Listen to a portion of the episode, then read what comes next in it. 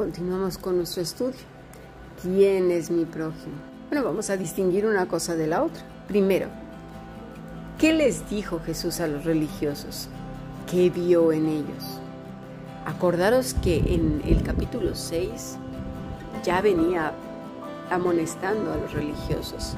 En el capítulo 8 de Juan también hemos visto que viene amonestando a los religiosos. En general los amonesta en los cuatro evangelios todo el tiempo.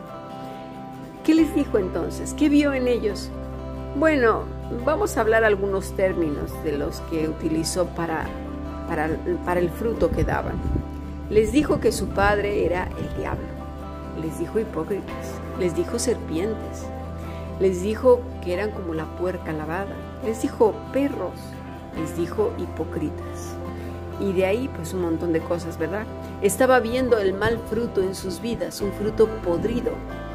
Les dijo que eran pámpanos listos para ser echados en el fuego, la cizaña, cabritos, eh, de, lo que el fruto que estaban dando, sus vidas como eran. Estaban muertos en sus delitos y pecados, pero sobre todo muertos en su religiosidad. Vuelvo a repetir, ¿a quiénes estaba dirigiendo en muchas ocasiones cuando estaba condenando el pecado? Pues a ellos, a los religiosos, porque se sentían superiores a los demás. La postura de ellos era de dioses. Sí, sí, como lo vemos en el Salmo 82, 6, lo voy a leer, versículo 7 también. Yo dije, vosotros sois dioses, y todos vosotros hijos del Altísimo, pero como hombres moriréis. Como ya hemos visto en nuestras clases de adoración de siervos, con toda la idolatría de antaño, ¿verdad que la hemos visto? Esta no quedó fuera de los hogares judíos, no, no, no, sobre todo de los religiosos los doctores de la ley, los fariseos, los saduceos, todos ellos, venga. Y aunque los dioses eran conocidos como los hijos, entre comillas, eh, del Altísimo en la mitología cananea, sabemos pues que no pueden serlo. No reflejan las preocupaciones de Dios con la justicia, la moralidad y el orden. Practicaban el politeísmo, bien que lo hemos estudiado ya desde hace varios meses. Bueno, en este juicio fingido el Señor declara que los dioses no son más que mortales, es decir, simples hombres. Por lo tanto, Dios implícitamente condena a todos los humanos que adoptan la forma de vida pagana asumiendo que son dioses. Y Cristo lo vemos que dice, no os hagáis maestros, no os hagáis jueces, pero en este sentido de arrogancia y superioridad. Y sé de verdad que muchos tendréis un montón de preguntas. Y, preguntas sinceras, ¿no? y entonces, ¿qué hacemos? ¿Qué, cómo voy a discernir y cómo voy a decir eh, si tiene fruto o no este personaje? ¿Lo digo, no lo digo? ¿Cómo hablo? Ay, Dios mío, que vaya confusión. Puede ser que la tengas y está bien. Porque, ¿sabes una cosa? No eres el único. En aquel entonces también tenían las mismas dudas. ¿Por qué? Porque ya venían mal enseñados los maestros de la ley se habían dedicado a enseñar mandamientos de hombres. Venga, vaya, a pisar y a pisar a las personas. De tal manera que llegó a esta oscuridad, ¿verdad? Ya lo hemos eh, estudiado anteriormente. Ahora, vamos a leer en una parte de la escritura uno que viene a hacer esta pregunta también, pero ¿sabes qué? Con una mala intención. Y bueno, ya no avanzo, vamos a leerlo nos vamos a ir a Lucas capítulo 10, versículo 17. Y aquí es donde voy a pedir mucho de, vuestra atención, por favor. Ok, vamos a leer. Volvieron los setenta con gozo diciendo, Señor, aún los demonios se nos sujetan en tu nombre. Ahora, el Señor se va a dirigir no a los religiosos de la época, ahora se está dirigiendo a sus discípulos, ¿ok? y les dijo, yo veía a Satanás caer del cielo como un rayo. Cualquiera diría, ostras, ¿qué tiene que ver que le están diciendo que vienen los 70 con gozo diciendo, Señor, aún los demonios se sujetan? Y el Señor sale con que vea a Satanás caer del cielo como un rayo. Ostras, ¿qué es esto? Bueno, vamos a continuar. Versículo 19. He aquí, os doy potestad de hollar serpientes y escorpiones y sobre toda fuerza del maligno, y nada os dañará. Y aquí es donde viene la explicación. Pero no os regocijéis de que los espíritus se os sujetan, sino regocijaos de que vuestros nombres están escritos en los cielos. Él está poniendo el gozo, el regocijo en su correcto contexto. Porque saben una cosa, el orgullo es una línea tan finita que en un momento podemos robarle la gloria a Dios, pero rapidísimo. Por eso el Señor de inmediato les está previniendo, hey chicos, cuidado. Yo veía a Satanás caer del cielo como un rayo, precisamente por el orgullo, el pretender quitarle la gloria a Dios. Hoy cuánta gente está precisamente llenos de orgullo diciendo que ellos son los que hacen los milagros, ellos y ellos, y bueno, usurpando el lugar de Dios de una manera horrible. Pero también los jueces, ¿eh? hombre, esos también imponiendo mandamientos de hombres y haciendo decretos y, y normas y leyes y estatutos y todas aquellas cosas que ya he hablado más ampliamente en otra ocasión. Versículo 21. En aquella misma hora Jesús se regocijó en espíritu y dijo, Yo te alabo, oh Padre, Señor del cielo y de la tierra. Mira, escucha, porque escondiste estas cosas de los sabios y entendidos no está diciendo de la gente inteligente, que en, Cristo podemos ser inteligentes, sabios y entendidos. De hecho, se nos, se nos invita a pedir sabiduría e inteligencia espiritual. No, no se refiere a eso, se refiere a los que ya hablé anteriormente, a esos doctores, a esos que dicen que yo, yo, yo, los fariseos, todos estos que se sentían maestros, de maestros de maestros, a eso se está refiriendo el Señor y las has revelado a los niños. La, expresión que usa el Señor aquí de niño se refiere a una palabra que es nepios, infante, persona simple, creyente pequeño, es decir, que acaba de nacer. Cuando una persona está recién nacida, a que vemos todo con claridad y es un amor tan profundo, tan inocente, que no quieres dejar de leer las escrituras y hay veces que hasta hablas cosas de manera natural que el Señor ha dicho, las haces tuyas. A eso se está refiriendo el Señor y dice, sí, Padre, porque así te agradó. Todas las cosas me fueron entregadas por mi Padre y nadie conoce quién es el Hijo sino el Padre, ni quién es el Padre sino el Hijo y, y aquel, fíjate, a quien el Hijo lo quiera revelar. ¿A quiénes? ¿A quiénes acaba de decir que lo va a revelar? Pues a los niños, no a la gente arrogante, soberbia que se sienten maestros. ¿A quiénes estaba refiriendo? Pues a los religiosos de la época. ¿Sí? Y ahora vamos a ir todavía más porque el Señor sigue explicando. Vamos a pasar al versículo 25, por favor. Y aquí un intérprete de la ley se levantó, se levantó, o sea que estaba por ahí sentadito nada más a ver qué hacía y decía el Señor. Y dijo, fíjate, para probarle, maestro, o sea, con su vocecita de esa de santurrón, que esa ya las hemos escuchado muchas veces, haciendo qué cosas heredaré la vida eterna. Él le dijo, ¿qué está escrito en la ley y cómo lees? Le regresa la pregunta. Versículo 27, aquel respondiendo dijo, Amarás al Señor tu Dios con todo tu corazón y con toda tu alma y con todas tus fuerzas y con toda tu mente. Y añade, y a tu prójimo como a ti mismo. Y le dijo el Señor, bien has respondido, haz esto y vivirás. Pero, dice el versículo 29, él queriendo justificarse a sí mismo, la palabra que utiliza aquí el texto es dikaiosai, dikaiosune él se quería declarar a sí mismo recto. Le dijo a Jesús, ay, como diciendo, no entiendo. ¿Y quién está siendo mi prójimo? Le pregunta al Señor. Entonces el, el maestro con toda la paciencia le dice lo siguiente. Versículo 30. Respondiendo Jesús dijo, un hombre descendía de Jerusalén a Jericó y cayó en manos de ladrones, los cuales le despojaron e hiriéndole se fueron dejándole medio muerto. Aconteció que descendió un sacerdote por aquel camino, un religioso, escucha por favor, y viéndole pasó de largo. Ahí está su carácter. Lo que el Señor ha dicho cuando dice serpientes, eh, es vuestro padre el diablo, etc. Ok. Asimismo, un levita, llegando cerca de aquel lugar y viéndole, pasó de largo. Estamos viendo, no hay fruto, no hay nada.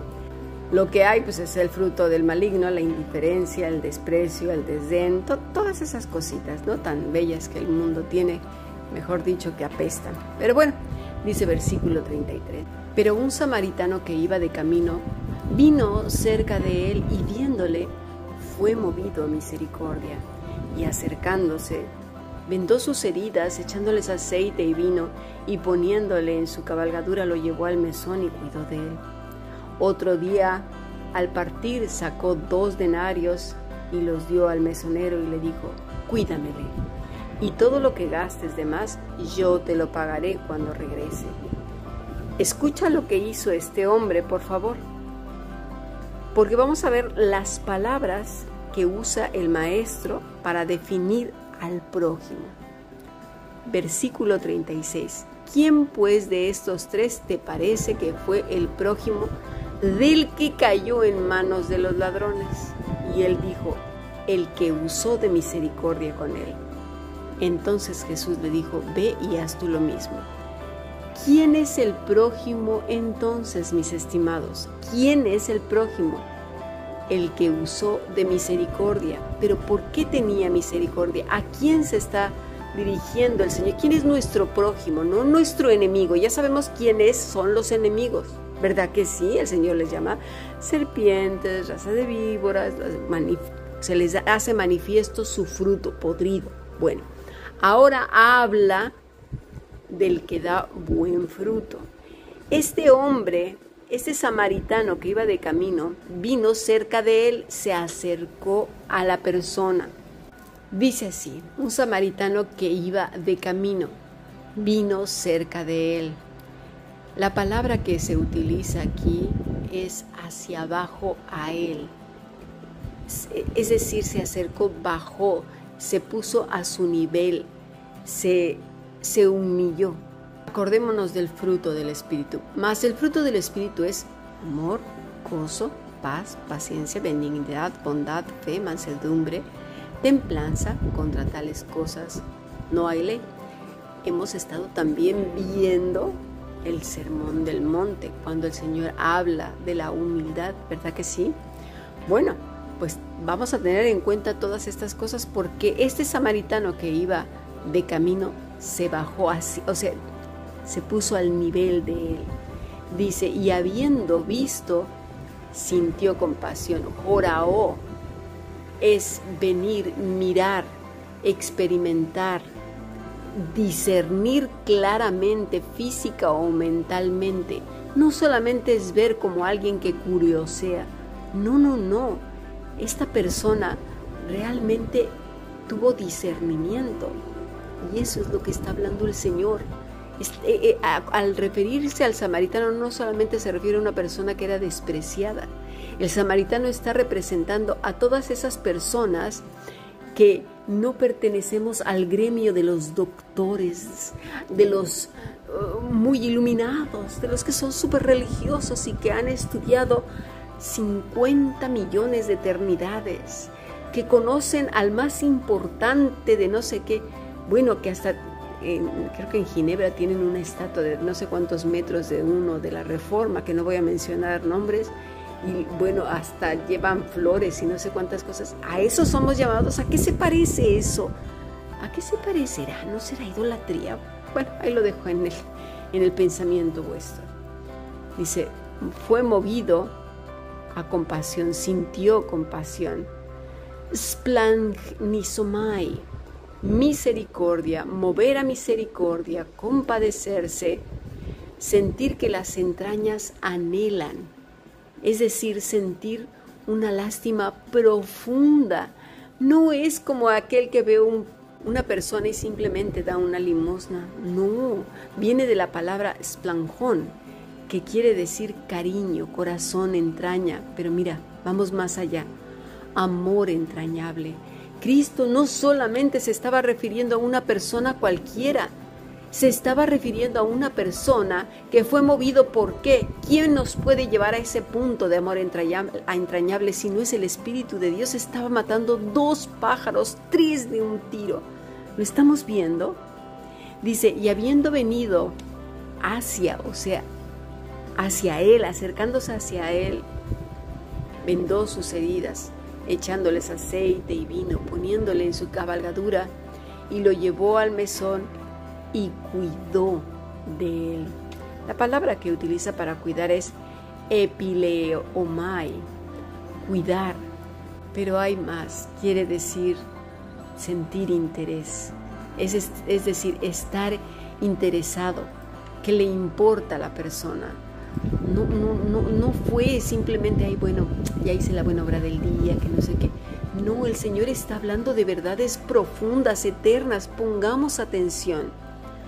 Al otro día, al partir, sacó dos denarios y los dio al mesonero y le dije, cuídamele, y todo lo que gastes de más, yo lo pagaré cuando regrese. Vemos que este es el fruto del Espíritu. Amor, gozo, paz, paciencia, benignidad, bondad. Un hombre bondadoso. Está hablando del fruto del Espíritu in action, como dicen en inglés, en acción, in situ. ¿Quién pues de estos tres te parece que fue el prójimo? Y aquí es donde vamos a entender la palabra prójimo. La palabra es plesión. ¿Sabes qué quiere decir?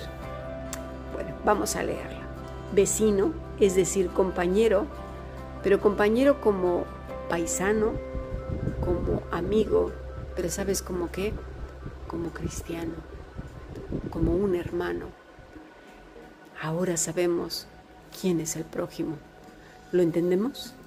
La diferencia tan grande entre uno que era enemigo, que son aquellos que pasaron de largo, que dice el mismo Señor que hagamos bien a nuestros enemigos. ¿Quién podría hacerle bien? E, ahora vamos a suponer que aquel maestro de la ley lo asaltan y de repente sale el, el que estaba herido, ya ahora sanado, pasa y lo ve tirado ahí en el suelo. ¿Qué haría? Pasar de largo, decir, ah, mira tú, como yo estaba ahí tirado, pasaste de largo y ni caso me hiciste, pues mira, ahí te quedas. No, no, aunque fue su enemigo, él le hará bien. Es lo mismo de aquel que le fue perdonada la deuda. Vemos cómo todo tiene la misma enseñanza y el Señor usa una y otra vez un ejemplo y otro ejemplo para que lo entendamos. Pero como luego nos encanta separar las cosas, ¿veis, ¿veis cómo digo que los títulos y los párrafos arrancados hacen que no entendamos todo el contexto? Ahora sabemos quién es el enemigo y quién es el prójimo. Dice, ¿quién pues de estos tres te parece que fue el prójimo del que cayó en manos de los ladrones? Y él dijo, el que usó de misericordia con él y ve lo que dice el Señor. Entonces Jesús le dijo, ve y haz tú lo mismo. ¿Lo entendemos? Estamos llamados a hacer el bien a nuestro prójimo. ¿Quién es nuestro prójimo? Nuestros hermanos. Y Pablo lo dice, ¿verdad? Hagamos el bien mayormente a los de la familia de la fe. No está queriendo decir que ignoremos a todos los demás, porque entonces estaríamos echando por tierra todo lo que está enseñando el maestro, porque nos encanta irnos a los extremos. No, aquí solamente hacemos el bien a los de la congregación, los demás que allá que le hagan como puedan. No, eso es entender mal.